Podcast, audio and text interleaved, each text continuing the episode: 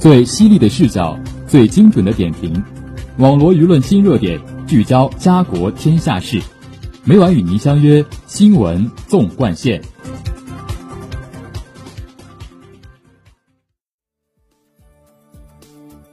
新闻每天发生，视角各有不同。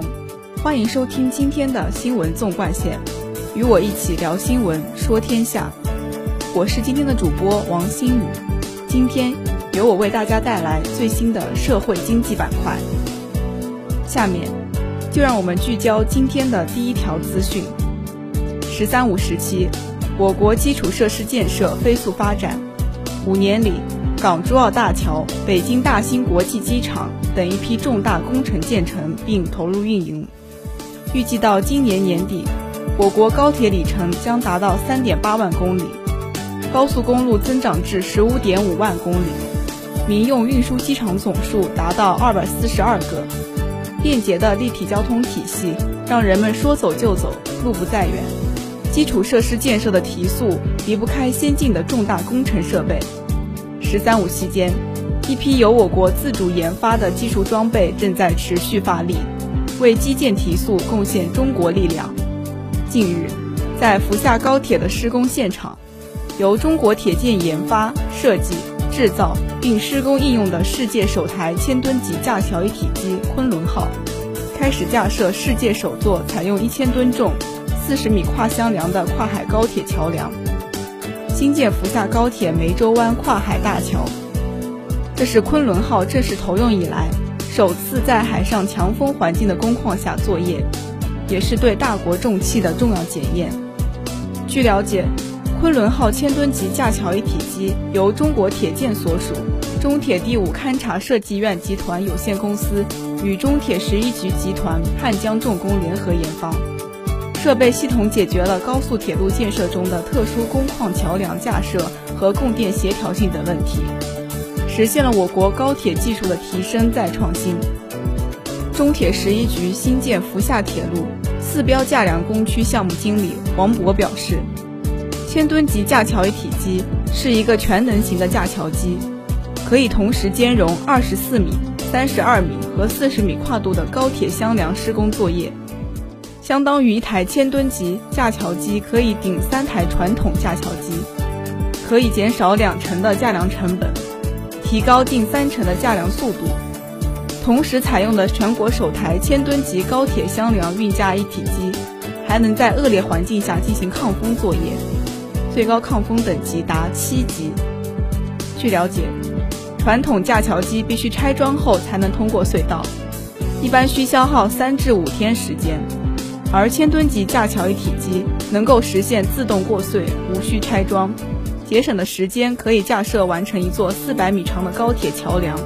王博表示，这款机型的投用可以有效减少列车与桥梁的共振，使高铁列车运行更加平稳。高速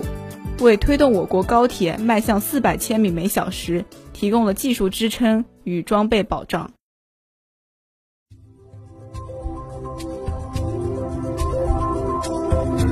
您现在收听的是《新闻纵贯线》，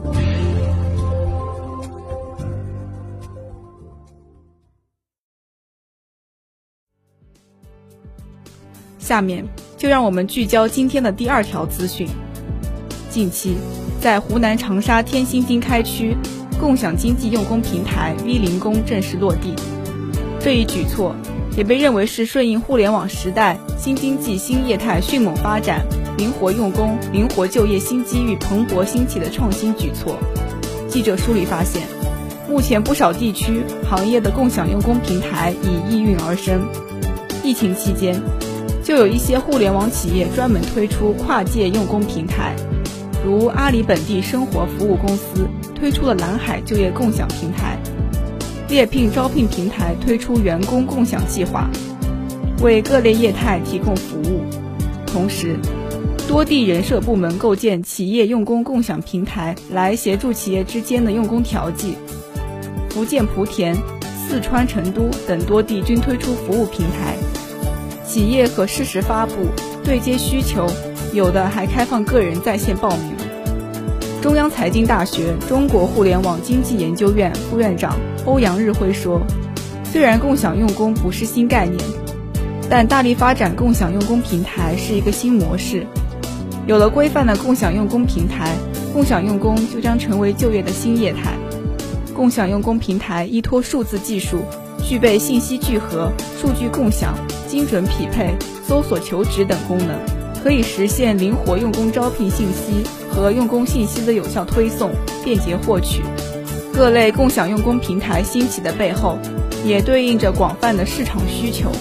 中国劳动和社会科学保障研究院研究表明，中国总体上有一亿人从事灵活性的就业，其中有七千八百万人依托互联网实现新形态就业。记者发现，目前市场上还出现不少为共享用工平台提供第三方服务的企业。比如，针对新经济新就业形态的特点，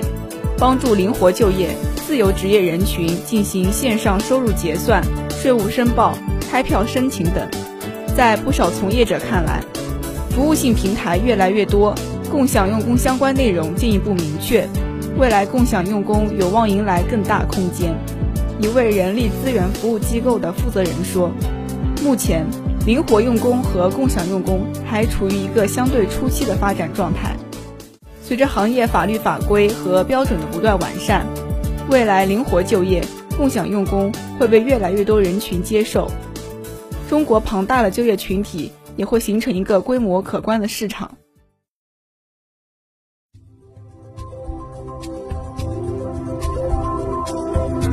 您现在收听的是《新闻纵贯线》。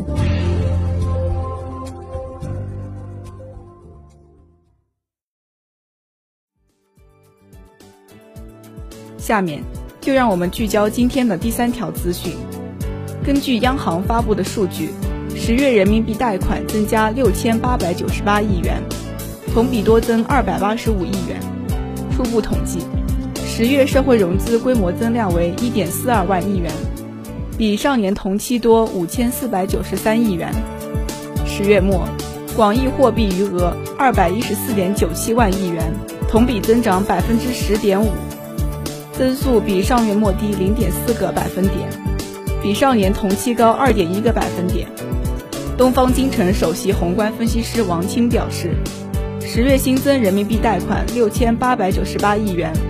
环比少增约一点二一万亿元，符合季节性规律；同比则小幅多增二百八十五亿元，略低于市场预期。他表示，十月新增信贷规模收缩。一是受国庆和中秋双节假期影响，当月工作日少于上月，也少于去年十月；二是上月九月份为季末，存在明显的信贷冲量现象；三是经过前三季度的信贷高增后，四季度银行信贷投放进入收官阶段，信贷额度有所收紧。值得注意的是，十月贷款期限结构进一步向中长期倾斜。十月企业中长期贷款增加四千一百一十三亿元，同比多增一千八百九十七亿元。中国民生银行首席研究员温彬表示，企业中长期贷款新增较多，主要是由于随着经济进一步企稳回升，投资需求也在同步回升，企业对银行中长期贷款需求也在增加。社会融资方面。十月社会融资规模增量环比季节性大幅少增，同比多增五千四百九十三亿元。王清表示，包括政府债券融资、企业债券融资和股票融资在内的直接融资对社融同比扩张拉动明显。整体看，十月社融表现符合预期。王清预计，十一月新增信贷社融规模将季节性反弹。同比也将保持多增势头，但信贷增速大幅回升难度较大，年底前将保持在百分之十三左右。这意味着今年二十万亿元的新增贷款目标将顺利完成，但大幅超出的可能性也不大。他说，在货币政策回归常态化的背景下，年底前金融总量扩张过程将整体进入收尾阶段，压降房地产融资。支持资金流向实体经济的结构性特征则会愈发显现。节目的最后，让我们来关注一下明后两天的天气情况。明天是十一月十八号，星期三，小雨，十九到二十四摄氏度；后天是十一月十九号，星期四，小雨，十四到二十三摄氏度。网络新闻热点，评述潮流事件。以上是今天新闻纵贯线的全部内容，感谢您的收听，也欢迎您继续收听本台其他时间段的节目。再见。